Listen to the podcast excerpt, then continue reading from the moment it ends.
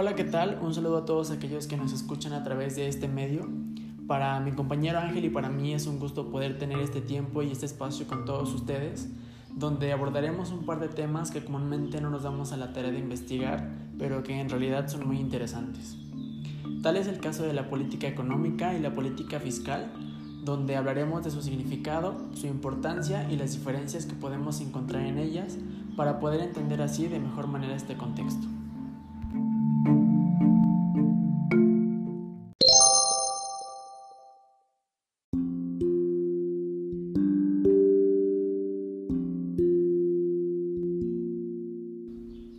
Bueno, hablaremos primero de la política fiscal, la cual es una disciplina de la política económica, centrada en la gestión de los recursos de un Estado y su administración. Está en manos del gobierno de un país, quien controla los niveles de gasto e ingreso mediante las variables como los impuestos y el gasto público, para mantener un nivel de estabilidad en los países. A través de esta política fiscal, los gobiernos tratan de influir en la economía de un país, controlando el gasto y los ingresos en los diferentes sectores y mercados con el fin de lograr los objetivos de la política macroeconómica. Los objetivos que persigue la política fiscal podemos verlos a corto y a largo plazo. Dentro del corto plazo está estabilizar la economía a través del saldo presupuestario, que es la diferencia que existe en un año dado entre los ingresos públicos, tanto en compras de bienes y servicios como en transferencias. En este caso tenemos tres situaciones. La primera es que si los ingresos son superiores a los gastos, tendremos un superávit público, es decir, el Estado puede ahorrar dinero para gastar más en el futuro. En el segundo caso, si los gastos son superiores a los ingresos del Estado, hablamos de un déficit público. De este modo, el Estado tendrá que pedir prestado y por lo tanto gastar menos en el futuro. La última situación se da cuando los ingresos son iguales a los gastos y estaremos hablando de un equilibrio presupuestario.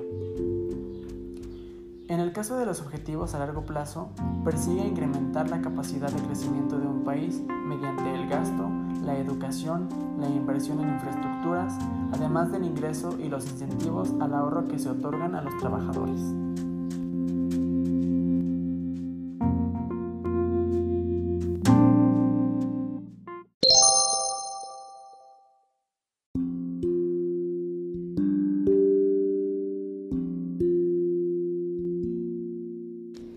Existen dos tipos de política fiscal. Por ejemplo, la política fiscal expansiva, que se lleva a cabo en situaciones de decrecimiento económico y cuando hay altos niveles de paro.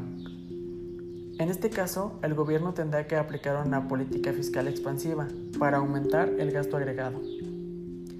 Esta política se caracteriza especialmente por dos rasgos principales, que es el aumento del gasto público y la reducción de la recaudación fiscal. Generalmente, la política fiscal suele estar relacionada con el concepto de déficit fiscal que explicamos hace un momento.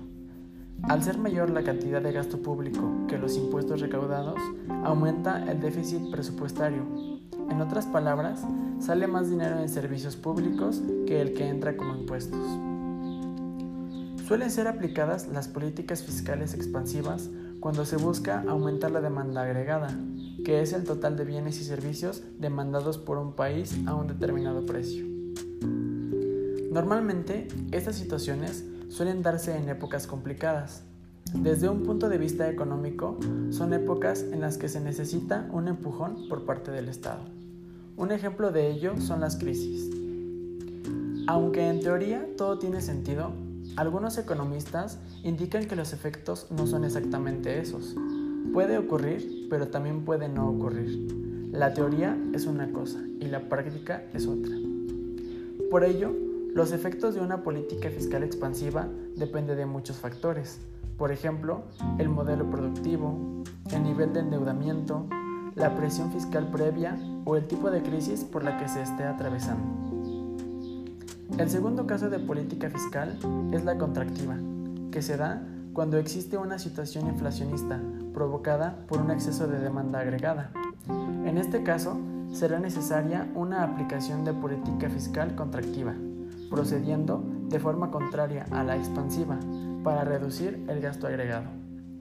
En este caso, se aumentarán los impuestos, se reducirá el gasto público y se actuará para desalentar las inversiones privadas y las exportaciones.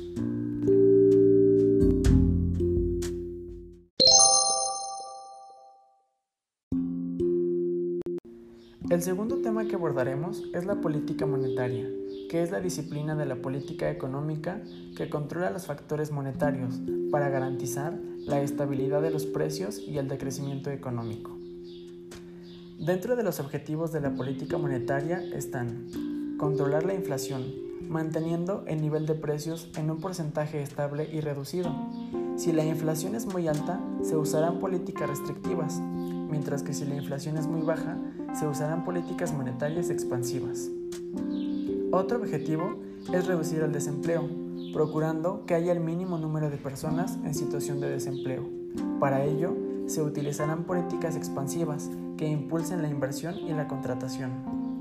Además, busca conseguir el crecimiento económico, asegurando que la economía de un país crezca para poder asegurar el empleo y el bienestar de todos, así como mejorar el saldo de la balanza de pagos, vigilando que las importaciones del país no sean mucho más elevadas que las exportaciones, porque podría provocar un aumento incontrolado de la deuda y el decrecimiento económico.